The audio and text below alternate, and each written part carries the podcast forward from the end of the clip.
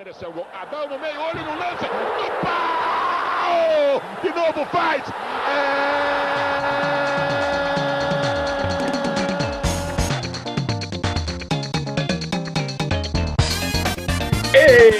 Está valendo, meus amigos! Mais uma noite estamos aqui para gravar um bom dia, boa tarde, boa noite para todos vocês que estão nos ouvindo.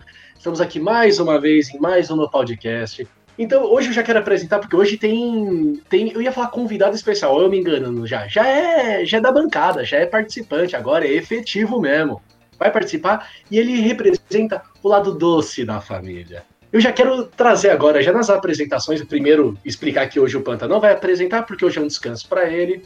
Eu fiquei encarregado dessa, dessa missão. Então já quero começar apresentando aqui, dando muito boas-vindas, Irmão do azedume, Felipe Valim, o lado doce da família, Bruno Valim. Como que você tá, meu amigo? Aí, galera. Boa noite aí, todo mundo.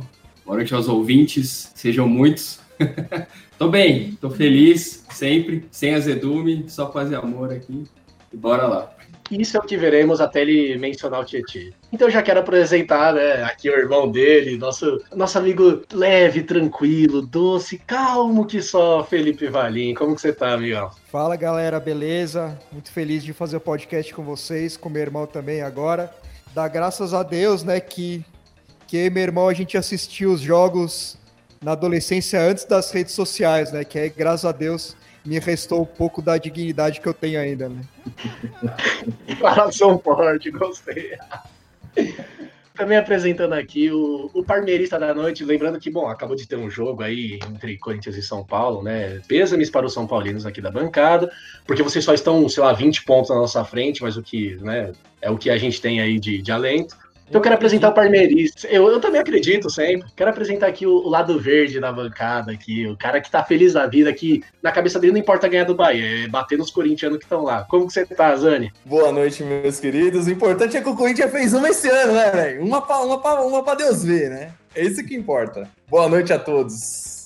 Aproveitando aqui para finalizar a apresentação dos São Paulinos, da nossa bancada, Andreu Dias Costa. Como que você tá, Andreu, depois dessa derrota do São Paulo? Ai, que delícia. Boa noite, meus amigos no podcast, mais um pra conta. Eu tô de ressaca.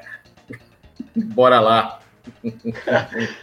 e para finalizar a bancada, nosso produtor, nosso gênio, o magnânimo Felipe Lúcio Ribeiro, o Cabeça. Como que você tá, Cabeça? Olá, galera das internet, aqui quem vos fala é o Cabeça e eu gostaria de citar o Volpe, o goleiro que cria mais chances de gol pro adversário da história do futebol brasileiro. Puta que pariu, foda. É, é sempre bom lembrar que... Pode chamar Felipe Alves, pô. Cara, é sempre bom lembrar que o Corinthians, na falta de armador aí, porque o Luan tá nesse marasmo, a gente teve hoje Daniel Alves e Thiago Volpe armando pra gente. Então foi, foi um bom jogo. Hoje o programa vai funcionar da seguinte forma: teremos dois quadros, onde no primeiro quadro a gente vai fazer um top, uma lista aí, um top N jogador, goleiro, não que goleiro não seja jogador. Do nosso top a gente vai fazer uma lista dos três melhores goleiros que cada um viu jogar ou que não viu também, que você só considera o melhor goleiro da história, enfim, cada um seguindo seus critérios, e depois uma discussão sobre algum tema relacionado ao futebol. Hoje será sobre o VAR. Então a gente vai começar com a nossa listinha aqui, com o nosso top. E eu quero começar então hoje com o Diego Zanilato, que ele tá feliz da vida, o time dele ganhou ontem, goleou, porque ao contrário do que muita gente pensa, 3 a 0 é goleada assim.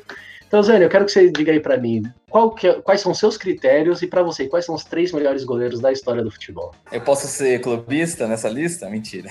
A gente, a gente espera que você seja. A gente espera que você seja sempre. Mas sempre. Pode falar que é Dida, Herrera e Felipe, eu sei. e Doni. Isso. Meu Deus do céu. Vamos lá, meus queridos. O meu top 3 indo é, do, eu vou indo do terceiro pro, pro primeiro, tá? O meu terceiro vai ser o, o querido Van der Sar, um goleiro holandês monstruoso que jogou pela, pelo Manchester é, e ganhou muita coisa por lá. Na verdade, ele começou no Ajax, né? E depois ele ainda. Aí depois ele acho que deve ter ido pro Man. Não, ele foi pra Juventus ainda. Ele foi pra, ele foi pra Juve e depois ele, ele jogou ainda no Fulham e depois ele foi pro Manchester. Pra você ver que, que bizarro um, para mim foi um dos goleiros que eu melhor vi jogar assim, né? Indo do, do terceiro pro, pro segundo. E o cara tem de prêmios individuais, ele tem vários. Inclusive da Liga dos Campeões da UEFA, ele tem três, três prêmios aí de melhor goleiro. Da Premier League ele também tem três títulos. E eu acho que aqui dele, deixa eu ver aqui quantas Champions da Liga dos Campeões ele ganhou uma pelo Ajax. Ele ganhou também uma Liga dos Campeões pelo Manchester. Então, para mim, ele é o terceiro goleiro que eu, que eu melhor vi jogar. O segundo é o senhor Peter Schmeichel, que é o nosso dinamarquês monstro. É, eu acho que ele, assim, ele tem Champions, né? Ele tem, ele tem Liga dos Campeões pelo Manchester também. Mas eu acho que ele, eu acho que o prêmio assim que ele, que ele, que ele tem, assim, que eu falo que é foda, é ele ganhar, ele, como é o nome? Eurocopa. Eurocopa de 92. Perfeito, meu querido. Então esse para mim acho que foi pela Dinamarca, hein, meus amigos, 92. Então acho que esse é o título que para ele acho que ele deve carregar aí como um dos mais importantes. E lógico, em primeiro lugar, óbvio, vocês já sabem quem que eu vou colocar. De melhor goleiro, né? Ida. Dida. Achei que era o Boni, mas tudo bem. Eu vou meter aqui o senhor São Marcos de Palestra Itália, que foi o cara que eu acho que eu, o goleiro que eu mais acompanhei, assim, tipo, de ao vivo, ou na TV, ou tudo mais. Já vi muita coisa aquele cara fazendo. Já vi muita cagada também, lógico. Quem é goleiro que não, não caga? Mas, pra mim, ele é foi o que eu, que eu melhor vi jogar, assim, debaixo da, das quatro traves. Gostei, gostei que. É, isso, é verdade, cabeça. São três traves, mas tudo bem. São quatro linhas e três traves. Acho que rolou uma confusão, mas tudo bem, candelada, né? E eu gostei dessa. Eu gostei da falsa esperança que ele deu agora para os São Paulinos aqui da bancada. Falou assim: ah, goleiro também erra, entendeu? Então, gente, aceita, aceita. O cara é bom. o, o Ivar é bom. Faz sentido hoje essa frase. A frase fez bastante sentido hoje, né? Com certeza. E, cara, eu, eu gostei da sua lista. Te falar que eu, eu me arrisco a dizer que eu acho que o Van der Sar foi o, o, que eu, o melhor que eu vi, cara. Ele é um goleiraço mesmo. Que bom que você, que você citou ele. Porque, pô, quem não, quem não jogava o, o futebol do Play 2, do Play 1 e não comprava o cara, né, mano? O maluco era, era um monstro, frio demais. Seguindo aqui, então, agora aproveitar que o Andrew tá aí do, do seu ladinho aqui no visor para mim, Andrew. Sua lista, por favor. Você que é um goleiraço das peladas. É, mais ou menos, mais ou menos. Ah, já ganhei meus títulozinhos quando era mais novo aí jogando no gol, mas beleza, né? Tá aí, né? Tamo aí. E também aquela coisa, né? Quem nunca fez cagada, né? Você é louco. Pois é. Fazer algumas aí, mas quem nunca fez, né? Enfim, gente, eu vou. Olha, para mim fazer esse top 3 foi difícil, viu, cara? Vi muito bom goleiro, muitos bons goleiros jogarem. Então eu fui mais na questão afetiva, assim. Foi, eu, só para vocês entenderem, eu fui na questão assim, por exemplo, os caras que me impressionaram, eu vejo jogando, que eu vi eles na posição, e o cara que me inspirou a jogar nessa posição. Então eu não, não elenquei nenhum top 3 aí, né? Então, vamos lá. É, vou repetir um nome igual que o Zanelato usou aí, Peter Schmeichel, cara. Esse dinamarquês foi um monstro no gol no Manchester United. Esse cara jogou demais, velho. Jogou demais. Ele, quando ganhou, uh, ganhou expressão ali com a Dinamarca em 92, quando ganhou a Eurocopa. Em 96 ali, ele estava numa Eurocopa, mas a Dinamarca não estava muito legal. Porém, no Manchester United, o cara fazia chover debaixo das, quatro, da, das três traves ali, né? Enfim, levou o Manchester no outro patamar. Era um cara tipo, que tinha muito reflexo, muito estilo, era um cara que eu gostava muito debaixo das traves ali, então fico com ele. Um outro nome aí já um pouco mais atual aí, que tá, tá hoje, até hoje tá nativa, mas esse cara me impressiona demais, mano. Desde quando ele começou lá nos anos 97, 98, é Gianluigi Buffon. Não tem que falar. Esse, esse para mim, esse cara é monstro demais, monstro sagrado. Esse é um totem, para falar a verdade. Pa passar o que ele passou também, ele teve um problema gravíssimo na coluna, quase ficou sem jogar futebol. Ele, ele é, ganhou a Copa do Mundo pela Itália lá em 2006, parou, fez uma cirurgia ali para se recuperar ficou um ano praticamente parado ali, uns 9, 10 meses parado, mas voltou num, num nível absurdo, assim. E a única, a única tristeza que eu, assim, eu sinto por ele, por ele nunca ter ganho uma Champions. Sempre bateu na trave, mas Buffon para mim é monstraço. E, gente, e o goleiro que me inspirou a jogar no gol, não precisa nem falar, né? Todo São Paulino, o Valim tá aqui, o, o Bruno também. Pô, você com 9, 10 anos de idade ali, você colocava a calça comprida, colocava a camiseta e falava que nome? Zete! Armenino Donizete Qualiato. Esse cara jogou demais para mim. Foi minha inspiração, assim, que me fez eu ir para jogar no gol. Fora o que ele conquistou pelo meu clube, pelo São Paulo, né? Bicampeão mundial, bicampeão de Libertadores, Campeonato Paulista, brasileiro. Pô, não tem nem que falar a carreira dele. Então, esse seria meu top 3. Isso, gente, é, colocando no top 3, mas assim, foi muito difícil de fazer essa lista. E eu vou fazer uma menção honrosa aí ao nome que o Zanelato colocou: Van der Sar, ao Marcos, ao Dida, ao próprio Iker Cacilhas, que eu, assim, para mim é um monstro da minha geração, assim, novo, né? Agora também que tá, aposentou agora, né? Porque teve um problema no coração sério tudo mais. E Tafarel, porque Tafarel foi, ele representou uma geração ali que foi campeão do mundo. Essas são as minhas menções honrosas. E para repetir meu top 3, então, é Peter Schmeichel, Jean-Louis Buffon e Zé. Ainda colocaria o Banks aí nessa menção honrosa aí, viu? Gordon Banks, claro. Defesaça ali do Pelé na Copa de 70, você é louco. Quem defende é. uma cabeçada daquela ali, meu? E eu, corintiano aqui, querendo dar opinião no, no time do São Paulo. Assim, eu acho o Rogério Ceni, cara, foi o maior, o goleiro mais líder que eu já vi dentro de campo. Isso não é indiscutível, não tem o que falar. O cara, ele é, é, a alma do São Paulo, mas assim, embaixo das traves eu também acho que o Zete foi mais goleiro, cara. Eu, eu entendo vocês terem essa identificação com o Zete até, né? Porque é. acompanharam ele jogar, mas eu, eu acho ele um goleiraço também. O Zete é bom demais, cara. O Zete foi absurdo embaixo das traves. Foi absurdo. Seguindo aqui, então, vou, vou, aproveitar a dobradinha dos irmãos ali. Pela ordem alfabética, eu vou começar com o Bruno Valim, na estreia dele aqui, dando a lista dele. Bruno, seu top 3 de goleirão aí. Boa. É, o meu foi meio que do coração também, né? Que, que é só amor, nada de, de cornetagem. eu tô brincando. o, cara, eu, eu fiquei em dúvida muito com a galera dos anos 90, né? Porque tinha muito goleiro bom. Tinha Zenga, tinha o Schmeichel, mas eu vou escolher o Predom, da Bélgica, que era um monstro e eu lembro que foi o primeiro goleiro que eu me impressionei ver jogando, assim. Eu dava risada do, do Ravelli lá e ficava abismado com, com o Predom jogando. Então, esse é o primeiro da lista. O segundo, do coraçãozinho, por incrível que pareça, é o RC, o Rogério, clubista, porque acho que foi o, goleiro que eu mais vi resolver resultados, assim, resolver jogos talvez embaixo das, nem sempre embaixo das traves, mas é, eu, eu gosto muito desse tipo de jogador, assim, Zidane, Danilo, os caras que resolvem jogo, assim, não, não importa o que seja. Boa. E o campeão primeiro de todos melhor é o Van der Sar, sem dúvida. Cara, era absurdo. Eu ficava abismado vendo ele jogar, então top 3 é esse aí. É, eu sou fãzão também do Van der Sar, cara. Eu acho ele goleiraço. Goleiraço. Então já aproveitar a dobradinha aqui, vamos ver se, se as opiniões batem, se os caras só são irmão do sobrenome, porque de aparência não parece nada mesmo. Então, Felipe, Felipe Valim, segue aí, cara. Bora lá. Bom, também eu, eu peguei, assim, parte da, de, de referência que eu tenho de infância e, e parte eu coloquei é, dois, dois goleiros que fizeram história ou mudaram de alguma forma a posição, né? Então a, a, primeira é mais uma memória de infância, eu vou na mesma linha do meu irmão, que é o Michel Predome, assim, é a, a primeira referência de goleiro que eu tenho de, de quando eu comecei a, a, ver, a ver futebol. Ele, ele, ele, teve uma passagem marcante na Copa de 94, mesmo a Bélgica caindo nas oitavas. É, até aquele lance marcante dele indo, tentando fazer o gol. Foi um dos primeiros goleiros que tentou fazer isso contra, contra a Alemanha. Ele foi o melhor goleiro da, da, daquela Copa mesmo, a Bélgica caindo nas oitavas.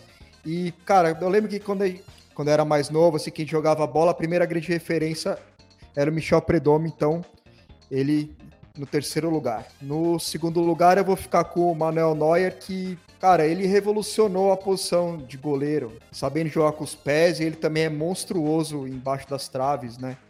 É, há, há, pouco tempo atrás começou a ter um ruído de críticas a ele, aí ele destruiu na Champions da temporada passada, então ele é, eu acho ele impressionante como goleiro. E primeiro lugar, cara, para mim o primeiro lugar foi muito fácil porque se você vê lista da maioria dos jogadores e treinadores, né, gente que entende muito mais de futebol que eu, que sabe muito mais do que eu, o cara fala assim, não, o melhor goleiro que eu vi é o Buffon. A maioria deles colocam o Buffon como número um. Então, para mim, o melhor goleiro de todos os tempos é o Buffon. É, cara, é, inclusive eu esqueci de falar quando o André citou o Buffon. Tava assistindo Barcelona e Juventus, que teve a semana pela Champions League. E na minha cabeça o Buffon tinha aposentado. Eu lembro que depois que ele foi pro PSG, ele falou alguma coisa: vou parar, vou trabalhar nos bastidores da Juventus, do PSG, sei lá de onde. Eu nem sabia que ele tinha voltado. Aí ele voltou. pegou muito, não deixou o Messi. Acho que o Messi deu sete chutes ao gol e ele pegou todos. E, e o Buffon, né? Eu vi que ele tava sem a faixa de capitão. Falei, pô, é o Buffon, velho. Por que, que ele tá sem a faixa? E ele falou na volta dele que ele quer ver outras lideranças surgirem dentro do futebol e o que ele puder passar de experiência, ele passa. Mano, esse cara é. Exato, monstruoso, velho. Ele é um monstro, ele é sem ele, igual, mano. Ele transcende aí a adoração que, que o time, que a torcida da Juventus tem por ele ali, né? A própria Itália, né, que tem. Parou de, não jogou na, parou de jogar na seleção porque não dava mais, que ele falou, não, chega, que aqui já é meu limite, mas manteve um alto nível depois que parou de jogar na seleção uns 5, 6 anos ainda, cara. Isso é louco. É, fora que aquele goleiro do, do Milan lá, eu esqueci o que é novinho lá, ele pega a Donnarumma, se eu não me engano. Ah, o Donnarumma. O Donnarumma. Donnarumma.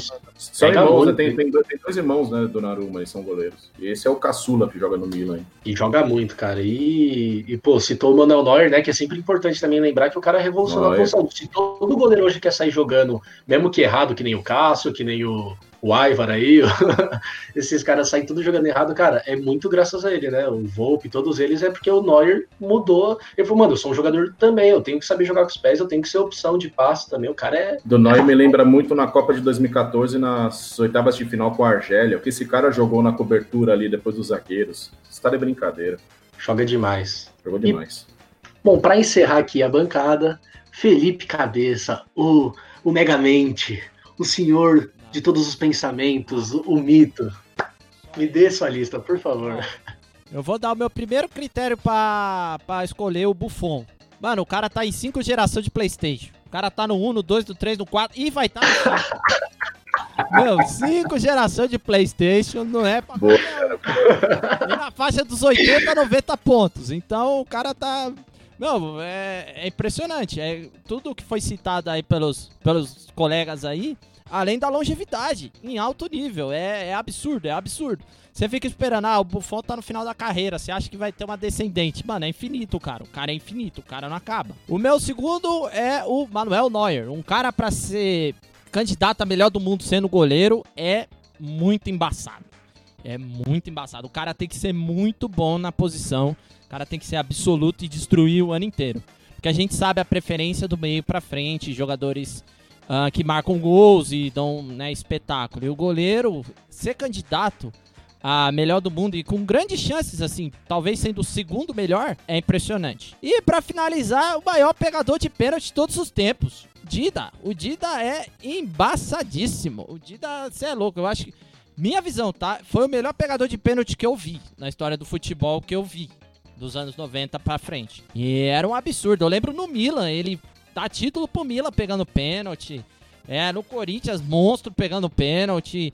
E, e assim, é, e sempre foi um bom goleiro. Ele não tinha saída. Quando ele começou no Corinthians, ele tinha uma saída de bola lá que assustava nós. Eu ficava meio com medo. Mas aí tinha um pênalti ele salvava. Então eu acho que é um grande goleiro da história do futebol brasileiro. Oh, foi, foi legal você ter citado ele, porque ele também entraria na minha lista. E, cara, só que assim, o Dida ele se tornou uma, uma coisa negativa pra mim. Porque lembrar do Dida, eu lembro do Pato, mano. Nossa senhora, velho. Uau! Não, o cara bateu aquele pênalti no Dida. No Dida. Do Dida. Ah, é, é que nem, já que a gente tá falando de goleiro, é que nem você fazer uma falta na meia-lua aos 48 segundos do tempo pro Rogério bater. Aí você, você para, É. você desisto. O Dida era e- frio, né, cara? Você é louco, ele era muito É, frio. O, o que eu gosto em goleiro. Fala, fala aí, Valinho, fala aí. Não, eu acho que o, que o Dida ele tinha uma característica que, que eu gosto bastante também, que é parecida com a do Van der Sar também, que, é- que é goleiro que ele é pouco espalhafatoso, ele se posiciona muito bem e ele, né, ele, ele faz o que precisa fazer de, um- de jeito muito eficiente, é muito foda isso. Eu ia falar exatamente isso, que pra mim o que. É, é o que todo mundo fala, né? O bom goleiro é aquele que faz parecer fácil uma defesa difícil. É por isso que se eu. Na minha lista seria assim: terceiro lugar Buffon, segundo Dida, terceiro Van der Sar, porque, cara, os três são frios. Os, os caras vão lá e só metem a mão na bola, deixam ela sair e tal. Eu acho que o Alisson hoje ele tem um pouco disso também, mas às vezes ele dá uma, umas loucuras nele que eu não sei porque ele chama um gol danado, né? Mas, mas eu sinto que ele também é um cara assim, bastante frio. Eu tenho essa mesma opinião que você do Alisson, sabia? O chama-gol monstruoso. Ele faz umas coisas que eu não entendo. O Alisson vai maturar ainda na, na posição ainda. cara. Ele vai se tornar um, Ele já é assim, já nos grandes nomes aí na posição atualmente, mas ele vai mais pra frente aí vai se consolidar, que vai ser aquela constante. Ele vai ficar mais. Ele vai ficar mais seguro, vai ficar mais sólido ali no, na questão de, de goleiro, com um nome que o pessoal vai começar a respeitar mais, entendeu? Então vai, você vai passar um pouco. É, e claro, assim, vale as menções honrosas, por exemplo, ao Oliver Kahn, também é um goleiraço, né? Que, pô, Copa aí, o Ronaldo tomou dele o, o, título de melhor jogador da Copa, né? E, cara, eu vou falar, o meu quarto lugar seria o Júlio César, que apesar de, pô, no final da carreira foi lá Benfica, Flamengo, tudo, jogou esses dois, três meses aí no Flamengo. Mas, cara, foi um alto nível por muito, muito, muito tempo na Inter de Milão. O cara pegou muito, muito, muito mesmo. Eu é. acho goleiraço. Por isso que eu falei que top 3 dos goleiros é um pouco tem muito goleiro jogador, muito goleiro bom. Mas tem que pensar nos goleiros brasileiros, que tem muito goleiro bom, cara. É verdade. Nem pude colocar o Gato Fernandes, cara. Manda aí, Felipe. Bem, então acho que, acho que a gente poderia fazer um, um bate-bola rapidinho sobre qual goleiro mandou melhor na, na Europa.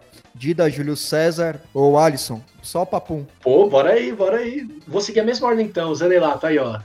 Tem o Felipe Valim sugeriu. Dida, Júlio César ou Alisson e por quê? Qual dos três aí mandou melhor?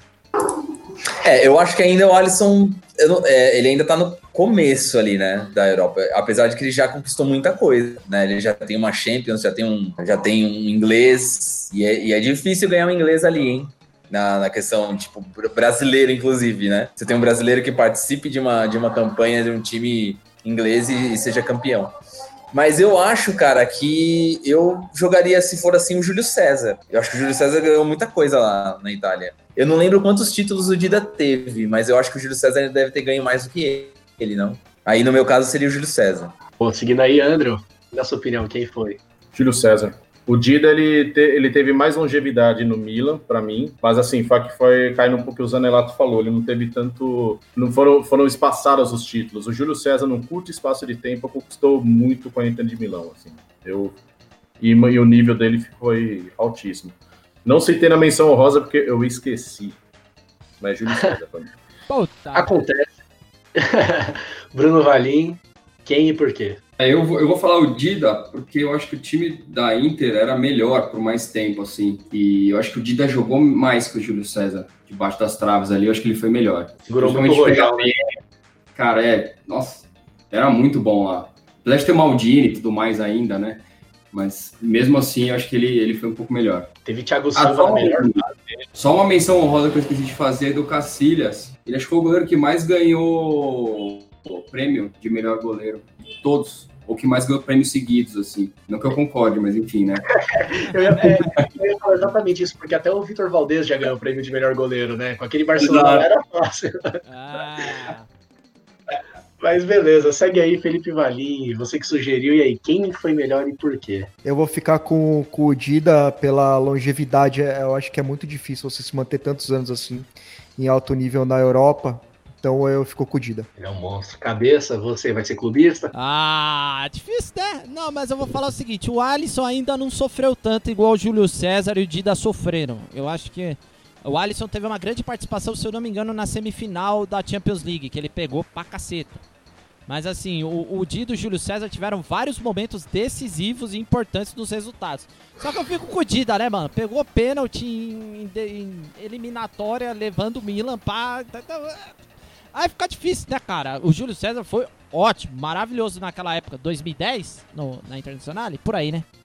2010. Foi quando ganhou a Liga dos Campeões. É, exatamente. E então eu fico codido. É, cara, eu direto e reto eu iria de Júlio César também, mano. Eu, é que foi o que eu mais acompanhei mesmo, né? Foi quando começou a passar muito Liga dos Campeões na televisão e tal, eu acompanhava o cara. Aí talvez seja porque eu acompanhei mais mesmo. Mas, nossa, ah. ele era eu sei como é que é. A, a, não chega aí Itaquera, Sky, né? Aí você assistia. sinal, aí, ah, vai Itaquera, vamos ver aqui. Da Band mesmo, com o Neto extraordinário. Ele tava esperando. Bom jogador. E por que o bom jogador, né? Dependente. Caraca, não, obrigado. Oh, e eu, eu, gosto muito também, eu gostei de acompanhar na Europa. Eu acompanhei muito o Elton, que estava no Porto, se naturalizou até português. E ele pegava bastante também, que ficou a vida inteira lá no Porto, mas pegava muito também, né? O Elton foi muito bom goleiro, sim. Muito bom goleiro. Ele sumiu, ele sumiu muito, assim. Ele foi pra seleção, jogou um tempinho, depois acabou, sei lá. Ah, sumiu. Era novo ainda, né, quando ele sumiu, sei lá, ou não, mas acho que era, assim. Era, era, era. Não, o Elton ele, ele preferiu ali a estabilidade de um, de um clube que pagasse em dia ali, ele jogando, do que disputar, por exemplo, no Brasil lá. Porque o que, que eu lembro na época, assim, que passou, o que aconteceu com o Elton foi o seguinte: ele tava naquele Vasco lá que o Eurico Miranda montou, pra, ganhando tudo, só que chegou uma hora que acabou o dinheiro. Ele, ele lembro bem uma entrevista dele falando assim: eu tô tendo que me dar um monte de coisa pra pagar o que eu tenho que pagar aqui, pra alimentar minha família, não tô. E foi bem nessa época o Porto chegou com, com o Cascari lá pra vender ele, foi, cara. Pensou duas vezes e foi. Tipo, preferiu a estabilidade lá, viver em Portugal, num, num, num, né, num país com economia mais estável que o Brasil. Ficou ali na, no Porto e vambora. E deu tudo certo pra ele, ainda bem, né? Que bom, porque aquele Eurico Miranda tá doido. Aquilo ali é. Que Deus o tenha, né? Outro assunto de podcast. Esse aí, galera, muito. Dirigem, é, dirigentes polêmicos de merda. Podemos ter. Os Alguém vai trazer os o Tirone. Essa é boa, hein? Essa é boa. Essa é boa, muito boa. Aí, ó, tá a pauta aí, ó. Já, já anota aí, não, não deixa a gente esquecer. Mas, senhores, muito obrigado. A lista foi muito boa. Direto e reto, só goleiraça. É gostoso falar de goleiro bom, né? Aí quando a gente vai Nossa. ver as nabas que tem hoje aí, putz, aí não dá, né? Eu, eu não vou reclamar muito, não, porque meu time tem Cássio e Walter, eu tô tranquilo. É, eu também não reclamo, não. O Everton e o Jailson tá lá ainda? Tá, o Jailson da Massa tá lá ainda. Jailson Tem que ser patrimônio. Ô, André, gostava do, gostava do Alencar? Alencar era bom, né? irmão? Era bom pra, pra recolher a bola no fundo do gol, cara. O goleiro ruim. Ruim. Era ruim, coitado. Exato. Foi, foi que tomou o Corinthians. 7.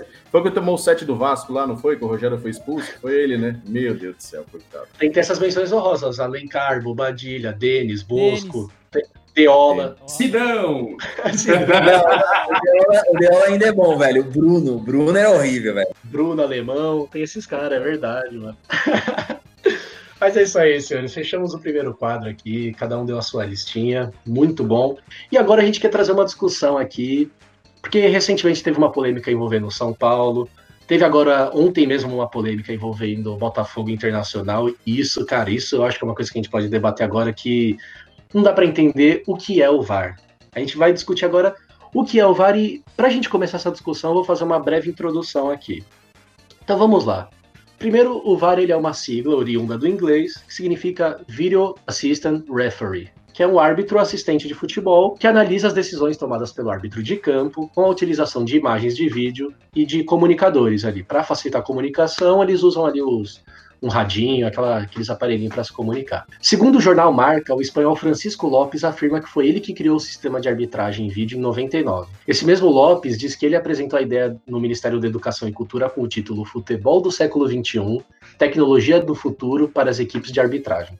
Ou seja, é uma ideia antiga que por algum motivo não foi aprovada, não foi para frente. Para a gente resumir a história do VAR, a IFAB, numa tradução livre seria a Associação do Conselho Internacional de Futebol, aprovou a utilização do VAR em teste durante a sua reunião em junho de 2016. A utilização ao vivo do sistema VAR começou em agosto de 2016 na United Soccer League, um jogo entre duas equipes de reserva da Major League Soccer, que é a MLS, a Liga dos Estados Unidos. Os comentários do vídeo foram introduzidos só no mês seguinte, só em setembro de 2016, durante um, um, amistoso internacional entre França e Itália. Já aquele fliperama lá, que fica na beira do gramado ali, aquela televisãozinha, o monitor de campo que eles chamam, foi introduzido somente no Mundial de Clubes da FIFA de 2016, permitindo que os árbitros principais revissem as jogadas ou seja, árbitro principal, o árbitro de campo. A Liga Australiana, A-League, foi a primeira liga a usar o sistema VAR num jogo de liga profissional. A Liga Nacional do país foi o primeiro, em 7 de abril de 2017, quando o Melbourne City jogou contra o Adelaide United e o jogo foi concluído sem o VAR ser chamado. Então Jogão, só foi jogão, testado, jogão, tava lá. Jogão, jogão. Jogão, né? Você viu só, só clube de tradição aí. Só,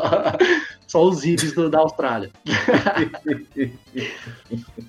Aí, tentando acompanhar as tendências do cenário mundial, a Confederação Brasileira de Futebol, a CBF, propôs oficialmente o uso do VAR só em 2017. Uma preparação que já vinha sendo feita desde 2016, como eu citei anteriormente nesse, nesse breve resumo. Em 2018, o VAR ainda não foi implementado devido a uma falta de acordo entre CBF e os clubes, que vale lembrar que o quando a gente fala de VAR em 2018, fica aquela discussão enorme da final do Paulista sobre interferência externa e não sei o quê, que, que o pessoal começa a falar, a gente precisa do VAR, precisa, precisa, não foi implementado, e o VAR no Brasil só foi implementado em 2019 e na fase final dos campeonatos estaduais. E de lá para cá ele acumulou muitas polêmicas aqui no Brasil. E é um assunto a mais para ser discutido em programas esportivos, entre torcedores, enfim. É o, essa é a história do VAR. Hoje a gente pode detalhar aqui, né? A gente pode trazer os assuntos do VAR em geral, como o VAR no Brasil deu certo, não deu, desfaz, refaz, vai, tem como melhorar. A gente vai trazer esses assuntos aqui. Vale lembrar que ele foi colocado somente na, nas finais dos estaduais, porque em 2018 não houve acordo com os clubes, porque o custo do VAR no Brasil era muito mais alto do que o custo do VAR na Europa. Então os clubes foram contra. Inclusive o André Sanches foi um dos que liderou essa, esse movimento de, de ser contra o VAR. Aí começa a brincadeira, ah, é corintiano, não quer VAR mesmo, e tá aí o VAR só nos ferrando e etc e coisa e tal. Mas é isso aí, galera. Eu quero, quero abrir essa discussão. Lembrando que eu quero que o Felipe Valim fale por último, porque, né? Eu quero que ele junte muito rancor, eu quero que ele junte muita, muita raiva, muito ódio pra dar a opinião dele, óbvio, né? Solo de trombone. É. Vai tocar o trombone. E é isso aí. Então eu já quero começar com o nosso produtor, Felipe Cabeça, ó produtor. Bora falar sobre o VAR, algumas questões. Inclusive, tem alguns pontos aqui que a gente pode levantar algumas perguntas aí para te ajudar a elaborar o seu pensamento sobre o VAR. O VAR no Brasil ele foi mal inserido? Por que, que nas grandes ligas europeias o VAR não gera tanta polêmica, ou a gente que não acompanha essa polêmica? Como que a falta de organização do futebol brasileiro afeta o VAR? De quem que é a maior culpa dos erros cometidos pelo VAR nos jogos? Da CBF, dos clubes, da imprensa, dos árbitros? Com essas perguntas aí, eu quero que você formule a sua opinião sobre o VAR. Bom, vamos lá. Vamos lá, vamos, vamos por partes. Por que, que o VAR no Brasil não funciona? Primeiro, vamos imaginar eu aqui com a camiseta amarelinha apitando um jogo. Você quer apitar o Manchester United e o Manchester City ou quer apitar um Ceará e Flamengo? É óbvio que você quer apitar um Manchester United e um Manchester City. Porque os árbitros devem ter um grupinho do WhatsApp, eles devem ter um grupinho do WhatsApp deles, que eles devem falar entre eles assim: Ih, se ferrou, mano, vai pegar jogo do Flamengo. Ih, vai pegar jogo do Corinthians. Porque deve ser foda, cara. Porque a imprensa toda cai nesses dois clubes com muita ênfase. Eu, se fosse árbitro, não queria apitar Flamengo e Corinthians, porque se eu errasse a favor dos caras, tá fudido. Se eu errasse contra, tá fudido também. Então é muito complicado, é muita pressão. E uma coisa que eu quero falar, para não me estender muito: existe um negócio do futebol americano que eu não entendo porque não é aplicado no futebol. Duas coisas. Uma, no futebol americano tem três pilares do VAR, que é a decisão confirmada, a decisão mantida e a decisão recusada. Como é que funciona? Por exemplo, tá lá um rebuliço na área, o juiz apita pênalti. O VAR chama. Se for aquele lance que só Deus para julgar, só Deus. Metade vota sim, metade vota não, aquela bola na mão que o cara tá com o braço colado no corpo e etc. Mantém a porcaria da marcação de campo. Se eu dei, é um lance duvidoso, onde você não sabe se foi ou não, mas no calor do momento eu dei, é pênalti, cara. Porque os debates esportivos, eles entram em discordância quando é pênalti ou não. Então tem o calor do momento, marcou. Puta, é um lance duvidoso que dá pra ir ou não dá pra ir, vale a marcação de campo. Só refaz a marcação de campo do juiz se for um erro muito gritante, como aquele gol lá do Barcos que meteu a mão assim de costa, que deu também morre rebuliço, que teve intervenção externa. Isso aí é uma coisa muito gritante que o árbitro não viu. Esse é um ponto que eu queria falar. E outro ponto também, para terminar o raciocínio, é a questão do desafio dos técnicos. Aí eu já tô pegando avançado pra caramba, porque eu sou criativo pra cacete. Eu acho que todo técnico devia ter direito a ter um desafio por jogo, entendeu? De uma marcação da arbitragem, para rever o lance. Porque aí você cria discordância, você cria. Tipo assim, você coloca uma pressão no, no árbitro, onde se o, se o técnico acertar, ele tem direito a outra revisão. Se ele errar, ele perdeu a chance dele, entendeu? Então cria-se uma, uma, um conflito de interesses que valoriza o jogo, entendeu? Valoriza o jogo, manter a ordem do jogo. Porque o interesse do técnico em relação ao time dele pode ser válido ao erro de arbitragem. Então tem que associar isso daí. E pelo amor de Deus, mano, vamos acabar com esse negócio aí, mano. Parece clube do Bolinha quando o juiz vai lá no VAR, mano. Parece que tá passando notícia, sabe? Antigamente, quando tinha as lojas de televisão, aí todo mundo aglomera pra ver, ah, acidente de não sei o quê. Parece aquilo ali, mano. O árbitro não tem liberdade para rever o lance e ter tempo para associar o que deve ser feito ou não. Isso é louco. Eu, eu, eu, eu sonho meu sonho é ver um dia, igual na Inglaterra, não sei se vocês veem na Premier League, quando o cara puxa a linha do, do Ao vivo, cara. Os caras puxam a linha do impedimento ao vivo, assim, ó, dá ver, ó, tá, não tá, mano. Você é louco. Eu, infelizmente, imagino o Brasil muito longe disso. E resenhei pra caralho, desculpa. Não, mas, ô, Cabeça, uma coisa que eu quero citar é que, assim, eu. A primeira vez que eu vi um VAR em algum esporte ser acompanhado, assim, ser, ser introduzido, foi no vôlei, que tem aquela parada de pedir duas decisões lá, né? Rever duas decisões. Porém, o vôlei é um jogo que ele é muito parado naturalmente. A bola sai muito, quando sai ponto, para o jogo e tal. Né, esses jogos que saem muitos pontos, que nem basquete, que nem vôlei, é normal você parar bastante. Você não acha que pedir essa decisão poderia parar muito o, jogo mais do que ele já é parado? Porque, pô, a gente vai ver as, as, estatísticas, não é só no Brasil, em qualquer lugar aí hoje você tem 50% do tempo de bola rolando, o resto é bola parada, é jogador reclamando, é caído ali. Será que isso não ia atrapalhar um pouco também? Será que não tem que rever esse método? Tem coisas que não tem como aplicar no futebol? Eu acho é o seguinte, tem algumas questões que aí você tá falando da dinâmica do jogo, né? A gente tá falando, é, quando a gente fala de VAR, a gente tá falando de dinâmica do jogo. O futebol já era pra ter umas regrinhas meio diferenciadas também, né? Sei lá. É igual o basquete, que aí vou viajar mais ainda. Mas sei lá, você tem que sair do meio de campo dentro de 10 segundos, você tem que avançar, obrigar o jogo a sair mais gols. Então eu acho que além da arbitragem, porque aí é uma questão extradisciplinar para manter a ordem do jogo. Agora tem que ver se tem algumas coisas do jogo que tem que ser modificadas para aumentar essa dinâmica. Porque tá uma tendência dos acréscimos cada vez maiores, 5, 6, 10 minutos, até o Palmeiras marcar um gol, né? Que é comum, é o que tá acontecendo. E aí a gente vai desenrolando. Ou levar, né? Que é o que tá mais acontecendo. Mas é, e, e, aumentou muito a quantidade de números de pênaltis marcados. Se, se eu não me engano, a última Copa teve a, a maior marcação de pênaltis da história. Então é. Tem que ter algumas coisas, alguns artifícios que aumente a dinâmica do jogo, entendeu? Sem, sem que perca a ordem dele, entendeu? Então é muita coisa. É, é um assunto que dá, dá, dá horas e horas. Alguém quer comentar aí o, tudo que o Cabeça falou? Manda aí, André. Vou muito no que o Cabeça, da linha do que o Cabeça falou. Acho que assim, na nossa cultura aqui falta, falta um pouco de educação nessa parte, cara. O árbitro aqui. Aí vai um pouco mais além. É, o árbitro aqui ele, é, ele é visto como um vilão dentro do, do jogo. Ele não é visto como um cara que tá ali para para marcar ali, é, é, tá acima de tudo ali, marcar o certo e o errado que aconteceu na jogada na ótica dele. Não, ele é visto como vilão muitas vezes. Então, essa questão de VAR, os caras já associam. Tem vilão no campo e tem vilão em cima, lá que vai apitar.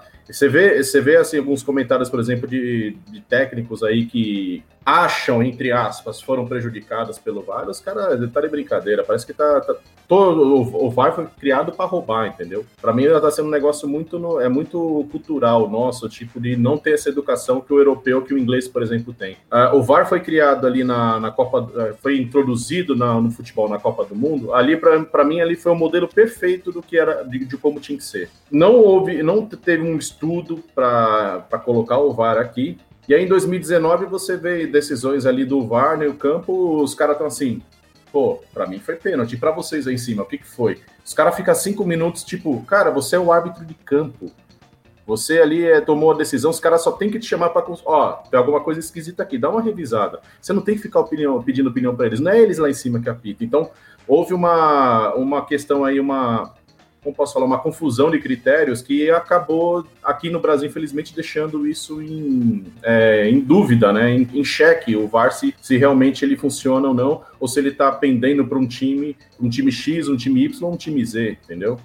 E para mim isso bate, bate muito na questão de educação nossa aqui, sabe? Um pouquinho na minha opinião aí. Você quer falar alguma coisa aí, Bruno? É que não é só técnico também, né? Técnico, é dirigente, é imprensa, é todo mundo contra. E eu acho que ainda é novo, né? É um sistema novo, que eu acho que é ruim dos árbitros também. Todo, muitos deles querem aparecer demais. Qualquer coisinha o cara quer usar o VAR, então eles estão aprendendo que não é bem assim. Vamos puxar um pouco, né? Tudo que acontece o cara quer usar o VAR. Pô, dá errado, não tem como, né? Hoje até um cara do jogo Corinthians São Paulo falou isso quase não teve intervenção no VAR, passou tudo bem, o jogo correu, ok. Acho que é isso, acho que eu sou super a favor, a gente tem que esperar mais um tempo. De repente, o ano que vem. E, óbvio, né? Os árbitros aqui do Brasil, principalmente, são despreparados. Não é uma, uma profissão única, né? Então. Exato. Aí já, já é complicado só nessa, nesse ponto. Pode crer, cara. E, cabeça, você ia falar mais alguma coisa aí? Eu acho que é, não é nem a, a questão do árbitro aparecer, eu acho que é a questão do medo mesmo. O cara não quer pôr o dele na reta, mano. O cara, Flamengo e Corinthians, semifinal da Copa do Brasil, bola na mão. Ele, você tá maluco, eu, eu, eu entendeu? É, é muito complicado, cara. O jogo não favorece a autoridade do árbitro em campo. Esse é um grande problema do Brasil.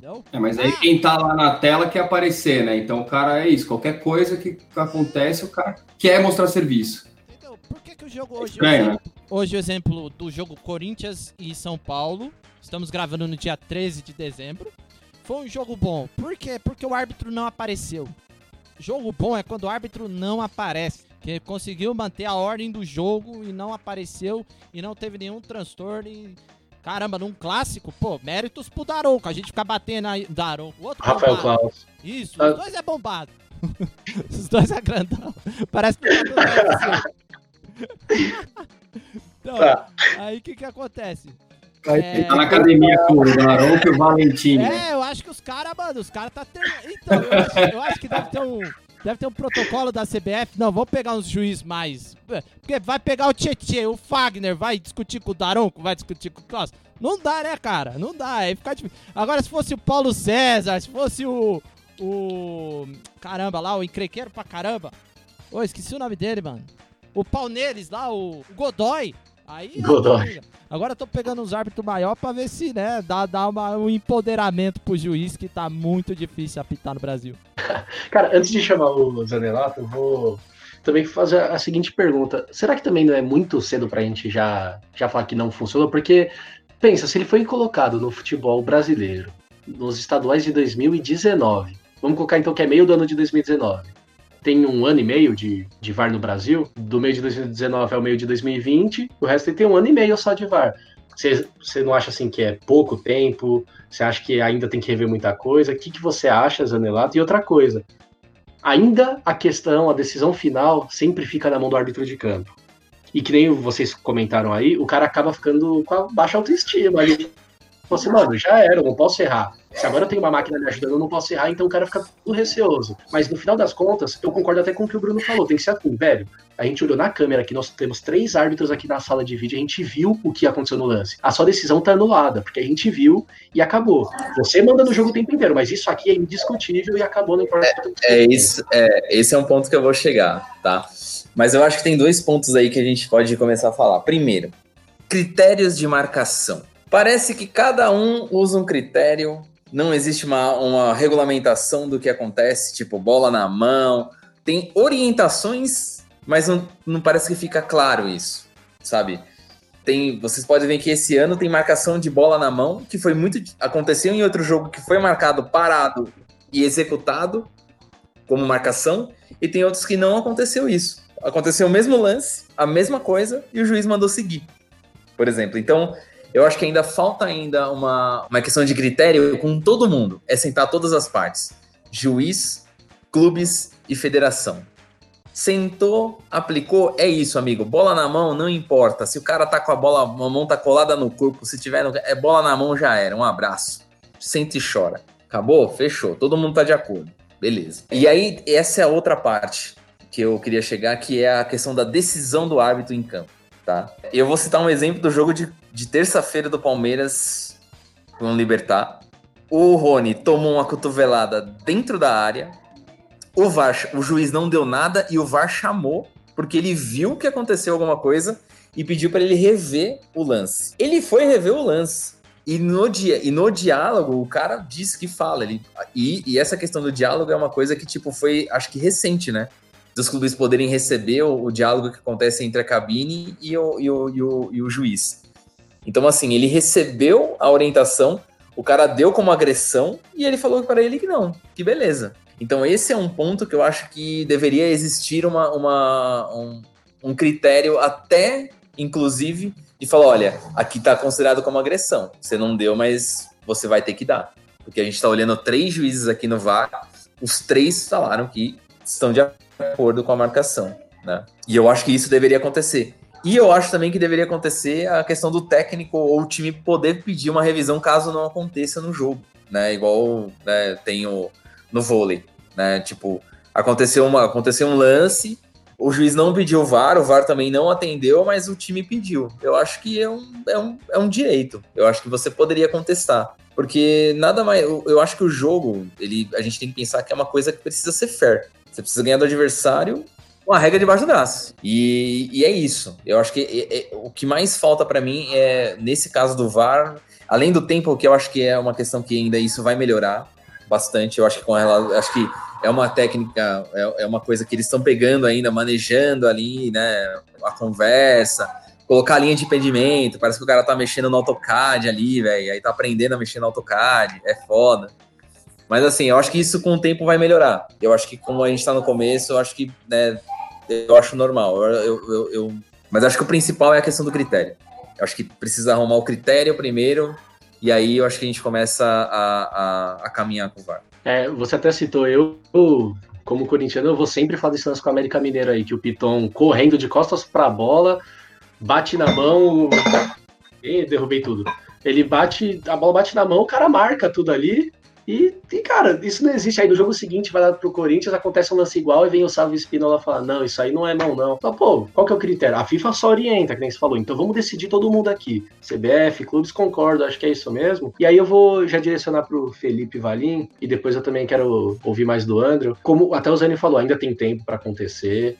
Eu, eu vou falar até o que eu penso, assim, eu tiraria das ligas principais o VAR hoje e continuaria fazendo testes no Brasil. Ó, vamos investir só em um campeonato. Vamos pegar o, os maiores estaduais do país. Vamos pegar o. Vai, por mais que o Carioca seja essa bagunça, vamos colocar no Carioca, vamos colocar no Paulista, pegar essas, esses grandes centros aí de, de regionais. Vamos deixar o VAR só aí, vamos testar, vamos, vamos colocar o um negócio para funcionar direito. Eu tiraria do, do futebol hoje, do, da Liga, do, do Brasileirão. O que, que você acha, Avelin? O que, que você, você pensa sobre o VAR? Bom, eu, eu acho que o, que o, que o VAR é um sistema que dá, que dá certo. O problema é que o Brasil é um país que não deu certo, entendeu? Então, desde a. Eu comecei a, a ver sobre, sobre a implantação do VAR no, no Brasil e você vê bastante coisa de time que prejudicar, prejudicar B, você vê bastante bobagem.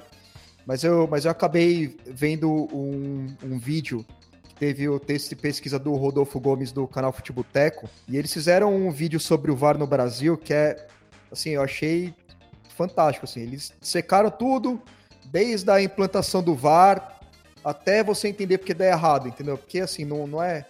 Eles, eles pegaram todas as informações e eles resumiram num, num vídeo que, cara, é muito bom. Quem puder, veja esse vídeo, que é muito informativo, dá para você ter uma ideia muito, é, assim, muito clara do porquê que o VAR não, não dá certo no Brasil. Cabeça depois ele edita aí as merdas que eu vou falar e tudo mais.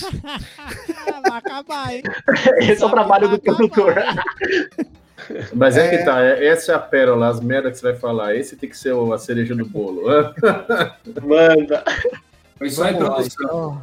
Vamos começar o monólogo aqui, vai. Bom, não vou, eu não vou falar sobre a profissionalização dos árbitros e a histeria de arbitragem que existe na imprensa, jogador, dirigente, que isso é pré-VAR, né? Isso aí sempre existiu, a gente vê é, dirigente e técnico dando chilique porque o árbitro não deu um minuto de acréscimo, entendeu? O cara tem 90 minutos para fazer o gol e porque o árbitro não deu um minuto de acréscimo, o cara roda, né? Ele fica louco lá. Então, isso aí é, é antes do VAR, isso é, é, um, é um é problema que, que atrapalha o VAR, mas também é, não, não é especificamente da implantação do VAR no Brasil.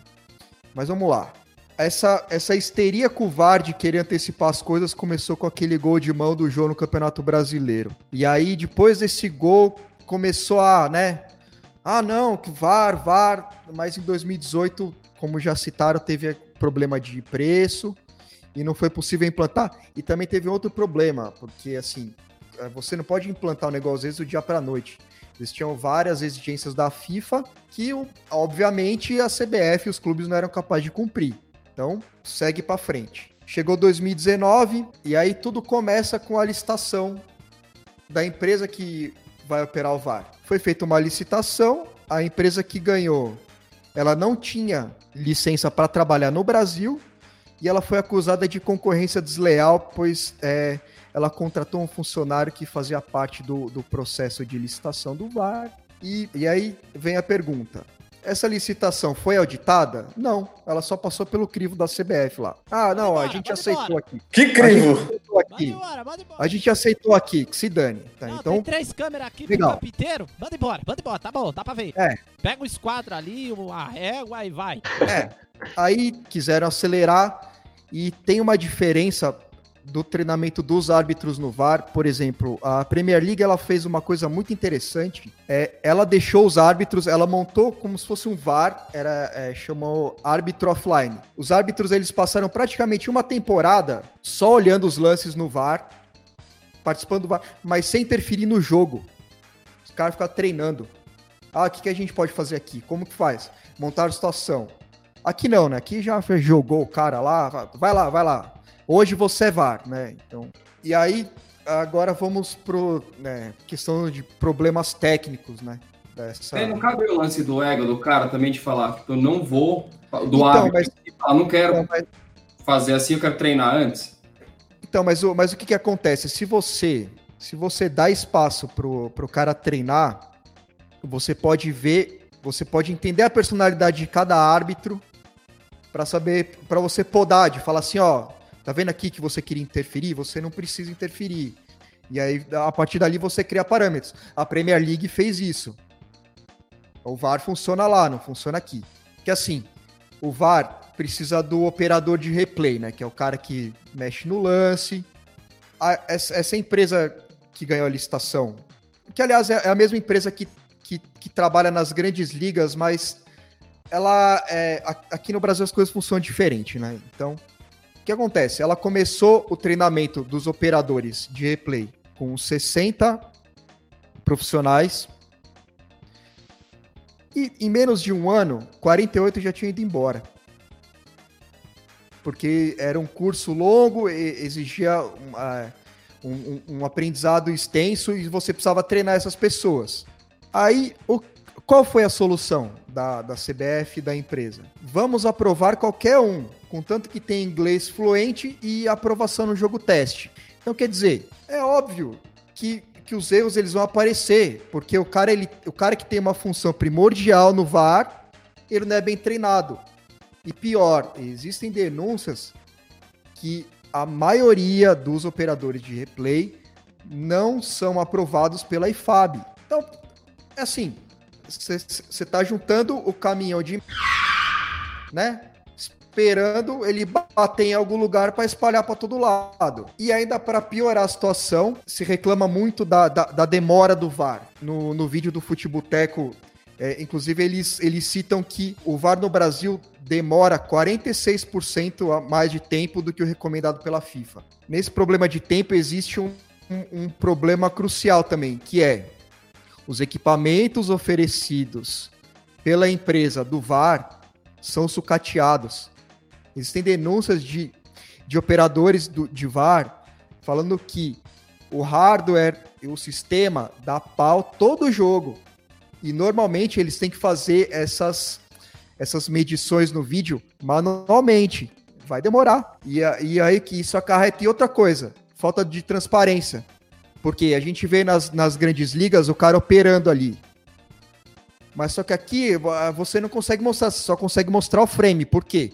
Porque o sistema e o hardware é um lixo. Fala aí, cabeça. Não, é capaz do cara ter. Ele pega a foto que ele tira do celular, da tela da, da TV que ele tá vendo, pega um esquadro, uma régua e traça assim: ah, é impedimento, vamos marcar assim. É a estrutura que a gente tem no futebol brasileiro, basicamente. É, e aí, e, e para e pra finalizar, né, toda essa, né, esse sistema mal gerido no Brasil, que é só mais um de vários, o, o VAR no Brasil é, disponibiliza só metade das câmeras que, por exemplo, que a Premier League disponibiliza para os funcionários trabalhar no VAR.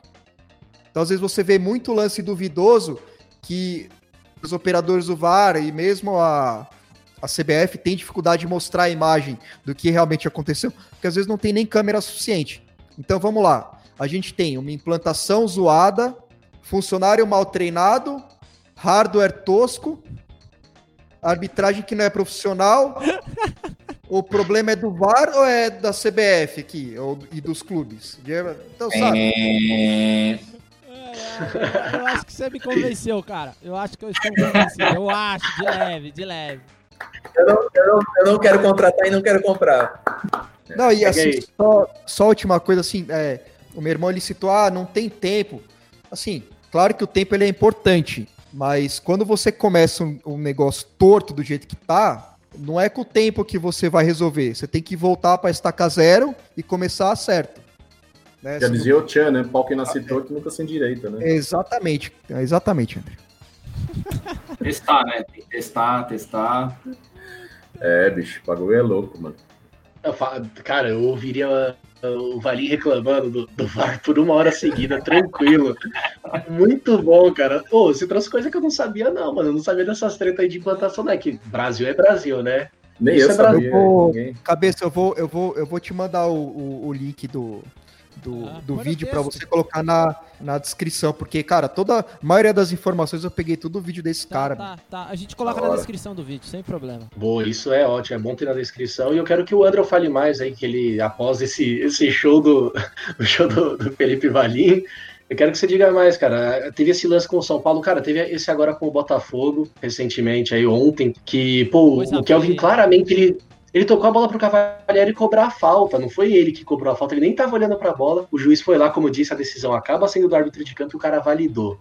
Como que por um vídeo você consegue validar a intenção de um jogador? Câmera lenta, às vezes não mostra a intensidade do impacto da falta ali. Pô, vocês sabem, quando vocês estão correndo um toquinho já te derruba. Aí às vezes assim, ah não, na câmera lenta eu vi que mal encostou. Velho, às vezes o mal encostar já derruba. Tem coisa que é difícil o cara deduzir pela câmera lenta. Fala aí, André, o que, que você acha aí desses lances? É, esse do, esse do Botafogo Internacional, eu, não- eu confesso que eu não vi. Eu não vi, eu vou, vou até daqui um pouco aqui dar uma, dar uma olhada no que aconteceu direito no jogo. Mas, cara, referente ao, ao VAR aí, acho que todo que todo mundo falou aí tá, tá certo, que o Valinho explanou aí, pelo amor de Deus, cheio de... Olha o tanto de riqueza de detalhe que ele trouxe aí, cara, coisas que a gente não, não sabia que bota em xeque realmente como que o VAR opera. Então, você imagina se, por exemplo, esse tipo de informação chega num técnico que ele fica ali, ou chega num tipo nos jogadores, a pressão é maior para cima do cara que tá ali no campo, entendeu? É muito complicado. É, é, é isso, é, cai naquela questão do, da, da educação, da cultura, né? O, não foi feito o treinamento adequado, não foi dado a coisa adequada. O árbitro já começa que o árbitro não é, não é profissão aqui no, no Brasil. né? O cara sempre tem uma segunda profissão e tem que o cara tem que sempre nadar contra a maré para se adequar para pegar um distintivo da CBF ali e o cara aqui dentro lidar com todas essas questões. É, cara, é difícil. É difícil. Eu não queria ter, ser árbitro, não. Sem brincadeira E também é muito difícil porque assim, o futebol aqui no Brasil também ele é, é paixão nacional, né? Todo mundo tem um clube. E, pô, se o cara quer ser árbitro de futebol, com certeza ele acompanhava futebol na infância. Então, com certeza ele tem um clube pelo qual ele torce. Sim. Velho, se eu fosse jogador do, do Palmeiras, eu ia fazer gol contra o Corinthians, ia sair aloprando, ia comemorar. Pô, é a profissão do cara. Essa é a profissão dele. O árbitro, ele tá lá, a gente tem que acreditar que ele tá lá de boa fé. Ah, mas esse é flamenguista, esse é corintiano, esse é gremista. Velho, ele tá lá pra apitar. O, o que não pode é. Os caras já entram com descrédito. Hoje em dia a briga já começa antes do jogo com o dirigente falando assim: não, não quero que esse árbitro apite. Mano, o cara é árbitro e é isso, o velho. cara já entra em xeque, né, cara? Já é difícil. No, a arbitragem no Brasil é difícil. Aí você quer colocar uma, uma tecnologia que precisa de milhões para ser investida, precisa de treinamento adequado e os caras querem colocar nas coxas, como o Va- Valim chegou e falou, como a coisa começar torta para ela se endireitar no meio do caminho é difícil. Então tem que parar a coisa. Bom, vamos começar daqui. Aqui é o Marco Zero. Vamos chamar, como o Janelato falou, chama clubes, chama todo mundo de interesse dessa questão aqui. Vamos definir os critérios, vamos dar treinamento e, e seguir, seguir o jogo, entendeu? Seguir a, seguir a vida, o futebol. O, o VAR lá em cima vai ter a responsabilidade de a, orientar o árbitro com uma coisa que ele não tenha visto, não de é, dizer o que o árbitro tem que fazer, entendeu? Tipo, é- é- essa é a minha opinião, né? Complicado. É, vamos aceitar que até agora tudo foi beta, né? Vamos, vamos agora para. Esse foi o teste, a gente coletou dados e agora vamos estudar. Alguém quer falar mais alguma coisa? Nossa, acho que cabia, só para finalizar, acho que cabia os próprios árbitros que estão numa, nessa roubada absurda entender que estão nessa roubada e falar, cara, assim a gente não faz. Se unir mesmo. né? Cara, É, se une é. fala, não vou fazer assim, não faz e pronto. Até preparar outros árbitros, não sei o que, não sei o que lá, Aí talvez comece do zero, sei lá. É, imagina que os árbitros falam assim, pô, CBF, vocês falaram que isso aí ia nos ajudar e tá atrapalhando mais ainda, porque queira ou não, o cara que tá na cabine lá avaliando é árbitro de campo também. Então, assim, se o Rafael Klaus tá aqui apitando, quem tá lá em cima é o Weber Roberto Lopes, é o Daronco, é ele que tá na cabine, é outro árbitro. Então, o cara que está reclamando e apitou seu jogo ali no campo, no jogo seguinte ele tá no VAR, então, concordo. Eles tinham que se unir e falar, pô, vamos melhorar isso aí. Felipe Valim segue o jogo. É, é, eu acho que é, acho que é muito importante falar também para tirar um pouco esse foco da histeria com os árbitros, porque eles não são os maiores culpados do VAR não dar certo no Brasil. Uhum. A culpa maior não é deles.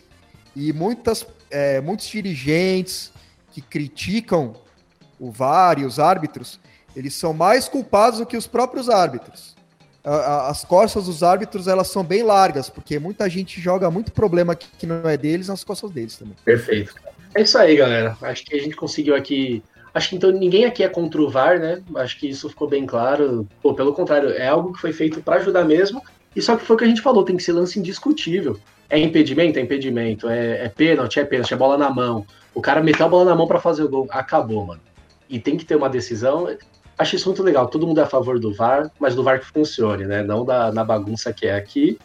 Não sei se na Europa tá sendo tão bagunçado assim, confesso que eu não tô acompanhando, mas aqui é bagunçado. Felipe Valim ficou calminho o tempo inteiro aí, ele achou tranquilo, para ele tá tudo certo com o VAR. Então é isso aí, galera. Vamos encerrar por aqui. Foi muito bom. Foi muito bom mesmo aqui o papo, a discussão sobre o VAR. Ficou bem claro aqui que ninguém é contra o VAR. A gente só é a favor do VAR que funcione. Felipe Valim falou aí, todo calminho, tranquilo, tomou maracujina dele antes de falar. Mal, nem vai ter corneta, imagina que a cabeça nem vai colocar corneta de fundo. Ó, tá, tá o Bruno Valim ali fazendo o sinal da corneta. Vai estar tá a orquestra lá de metais, velho. Vai ter orquestra, vai estar tá o skunk todo ali, ó, só, só de fundo. Mas é, é, legal isso. Ninguém é contra o VAR, a gente só quer que o VAR funcione e a gente sabe que a culpa não tá na mão dos árbitros. A gente é a favor daquele lance capital. Ó, o VAR tem que ter poder no jogo, mas só em lance capital. Tem que ter essa organização. Isso eh, com certeza vai ser bom pro futebol. O VAR veio para revolucionar, sem essa coisa de ah, futebol raiz não tem VAR. Não, acabou isso, gente. A gente tá em 2020, quase 2021. A parada tem que funcionar, a tecnologia tem que jogar ao nosso favor. Então, só para retomar aqui o que a gente falou sobre os, o nosso top 3 de maiores goleiros, eu vou falar, citar aqui em ordem alfabética a lista de, de cada um. O Andrew votou em terceiro lugar Peter Schmeichel, Schmeichel, sei lá como se pronuncia o nome desse cara, que é Schmeichel. Schmeichel. Em segundo lugar, Gianluigi Buffon. Em primeiro, Zete.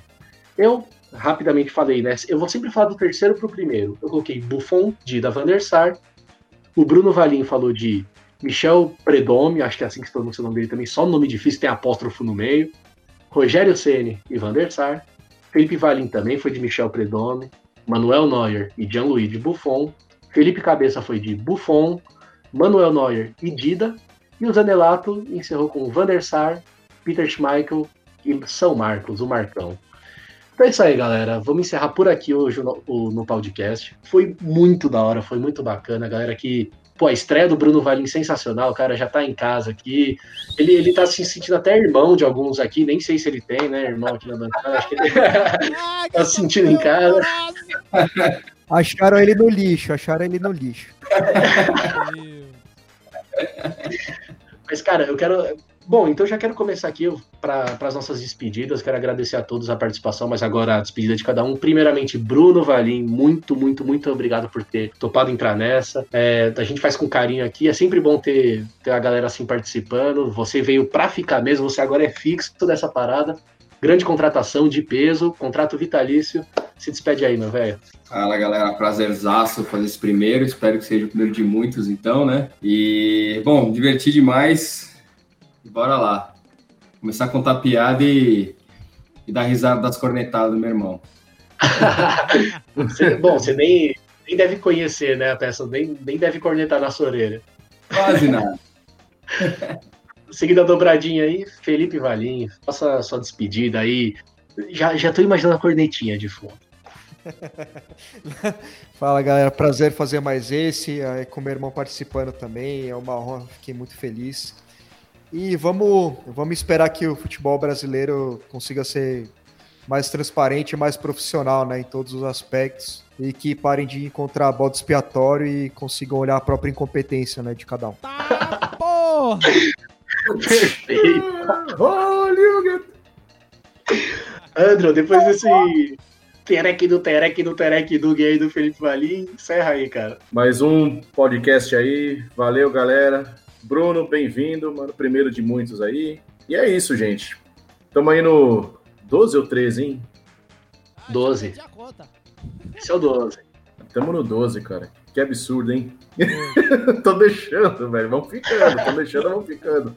É nóis, galera. Boa noite. Valeu, André. Agora, Diego Zanekéfera, nosso, nosso blogueiro, nosso blogueiro aqui da bancada. Se despeça aí da galera. Manolos desse meu Brasil. Hoje foi muito bom, né? Os goleiros, pegamos aí os, os guardametas, os goalkeepers da vida. Foi excelente as escolhas aí, foi muito bom. E aí tomamos uma aula de VAR aí do Sr. Felipe Valim, que foi deliciosa, uma lavada. Meu Deus. E queria agradecer aí todo mundo hoje, foi muito bacana.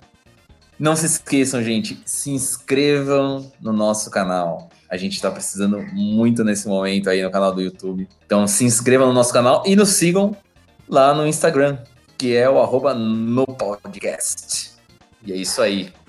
Perfeito, Zani.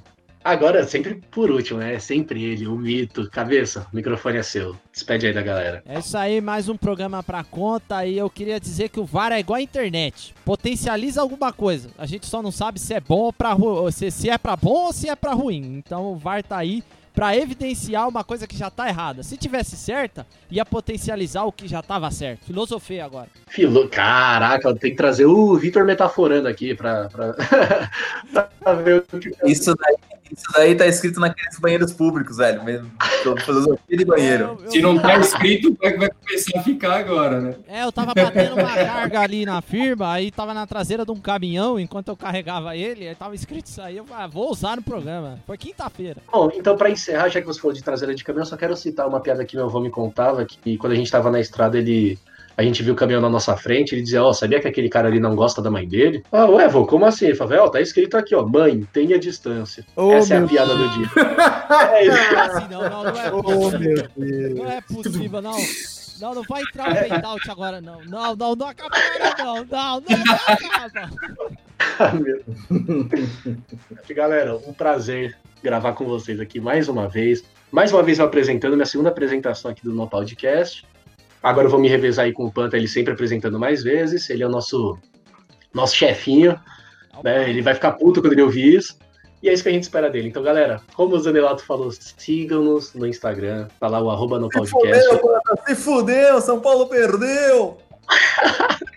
Se inscreva no nosso canal no YouTube, no podcast. É isso aí, galera.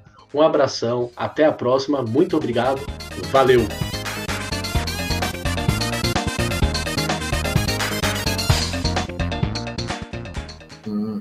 Bom aí, velhos. Falou! Jogando Falou, Zanelato. joga- Eu só vi a televisão zona. Eu tô aqui, ó. Com o controle na mão. Olha lá. Boa. É que chato. É. Fez gol ou não, caralho? Eu ganhei vários jogos aqui, velho. Ah, é. Tô na liberta, tô na liberta. Boa. Vê se consegue o Mundial, hein?